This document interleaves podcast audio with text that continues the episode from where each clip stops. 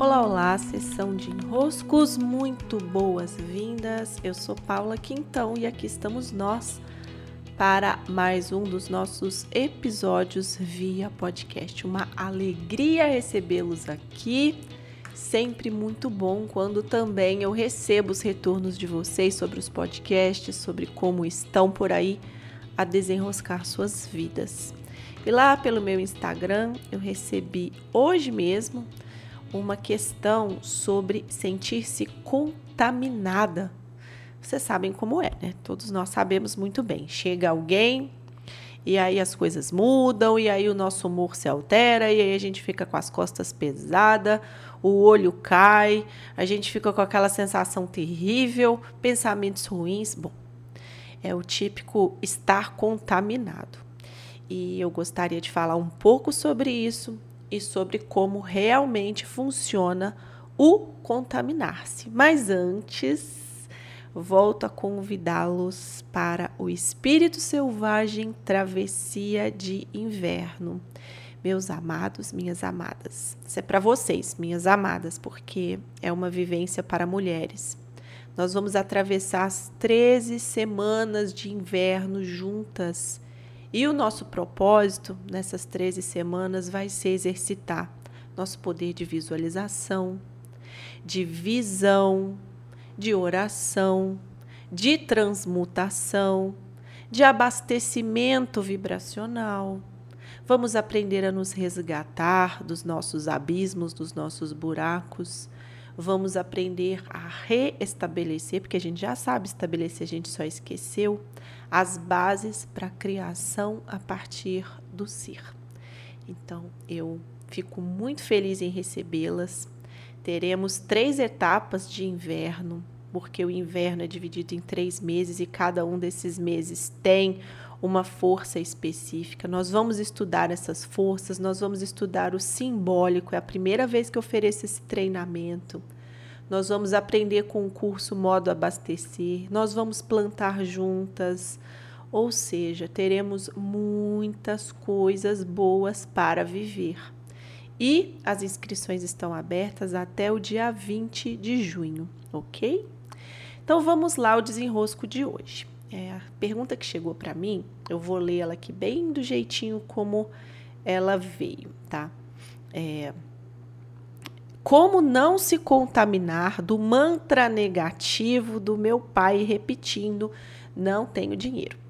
Então eu quero que aqui a gente olhe para o que significa contaminar e qual é a dinâmica por trás do que a gente chama de contaminação, tá?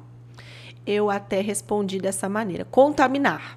A gente entende como, abre aspas, tá? Como assim, quero dizer, de uma maneira coletiva, senso comum, a gente entende o contaminar assim. O outro traz, me perdoem a expressão, mas o outro traz a merda e eu sou somente a vítima. O outro pega aqui a merda aqui, ó, jogou aqui no meu quintal e você que se vira aí com essa bomba que eu deixei aí, tá? E eu respondi abaixo: não funciona assim. Não funciona assim. Na dinâmica energética da vida, não há vítima não a vítima. Se você escolher ser a vítima, você vai ser a vítima, tá tudo bem, mas é uma escolha sua. Todos nós, dentro da dinâmica energética, temos recursos para dizer eu quero ou eu não quero. Eu fico com isso ou não, eu não fico com isso. Isso me pertence, isso ressoa comigo e está aqui em mim ou não, não. Isso aqui eu passo. É, então a ideia de contaminação, ela é muito ainda a ideia da vítima de que, ah, eu tô aqui com essa amiga, a amiga, ó, detona, manda um monte de coisa em cima de mim e eu saio carregada. Como se eu fosse unicamente uma esponja passiva que não tem opção, que não tem escolha, que não tem ressonância com aquilo e, ó, coitadinha, né? Foi vítima, foi ali ficou à mercê da situação. E não é assim. Por que, que não é assim? Porque nós sempre temos escolha. A cada situação nós temos escolha. Pode ser que a gente escolha não exercer essa escolha através das nossas ignorâncias, das nossas inconsciências.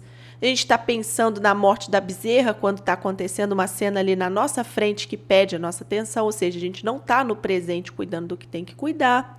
Quando não estamos em consciência, atuando na cena que né, nos convida a atuar, nós não escolhemos, nós passamos a vez.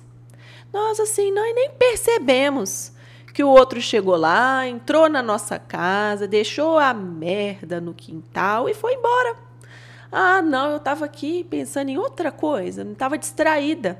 Sabe, eu estava aqui pensando na morte da bezerra, eu estava aqui cuidando da vida da vizinha, eu estava aqui vendo o que era melhor para meus filhos, para meu marido, para não sei quem, para não sei quem.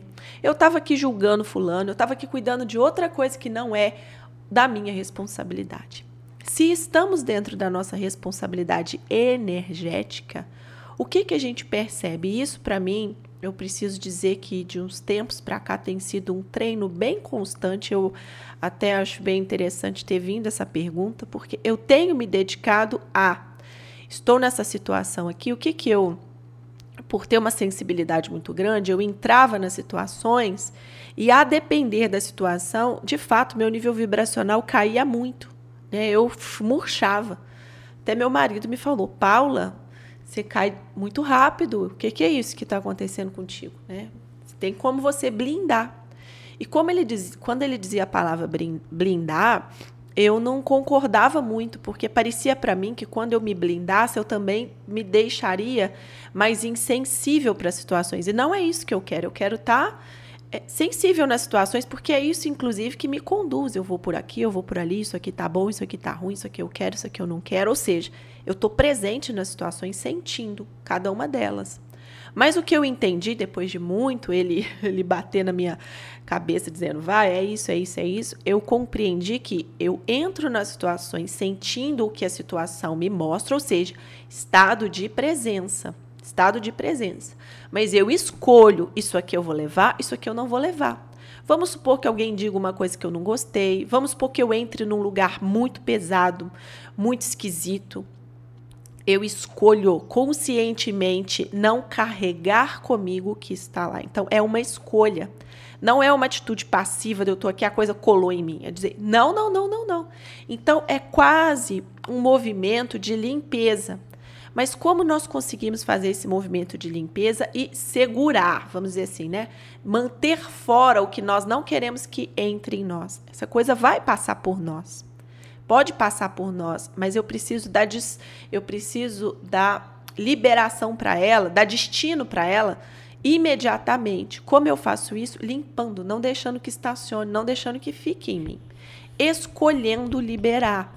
Para escolher liberar, hum, há muitos recursos que a gente pode usar para manter nossa vibração alta, como mantras, como bons pensamentos, como banhos que nos ajudam, como rituais de limpeza. Há uma série de itens que nós podemos fazer para nos ajudar nas limpezas e na manutenção da nossa vibração alta. Há muitas coisas que podemos fazer, inclusive no espírito selvagem, eu vou exercitar com vocês muitas delas. Mas a mais importante, a mais importante é estarmos nas situações sem julgá-las. O julgamento, e vocês podem buscar aqui pelos outros enroscos mais antigos, eles, o julgamento ele abre uma brecha, abre uma porta muito grande para você pegar de propósito aquilo que é do outro. Porque quando eu julgo, eu entro no campo do outro, eu fico lá, porque eu estou dizendo o seguinte, ó, se eu fosse você, eu faria melhor. Ah, é? Então, já que se você fosse eu, você faria melhor, então vem cá. Viver na minha pele. É isso que o julgamento faz. Então, ao invés de estar aqui cuidando do meu quintal, eu estou olhando ali o quintal do outro, falando: ah, se eu fosse a vizinha, eu não deixava aquele lixo ali na porta. Ah, é?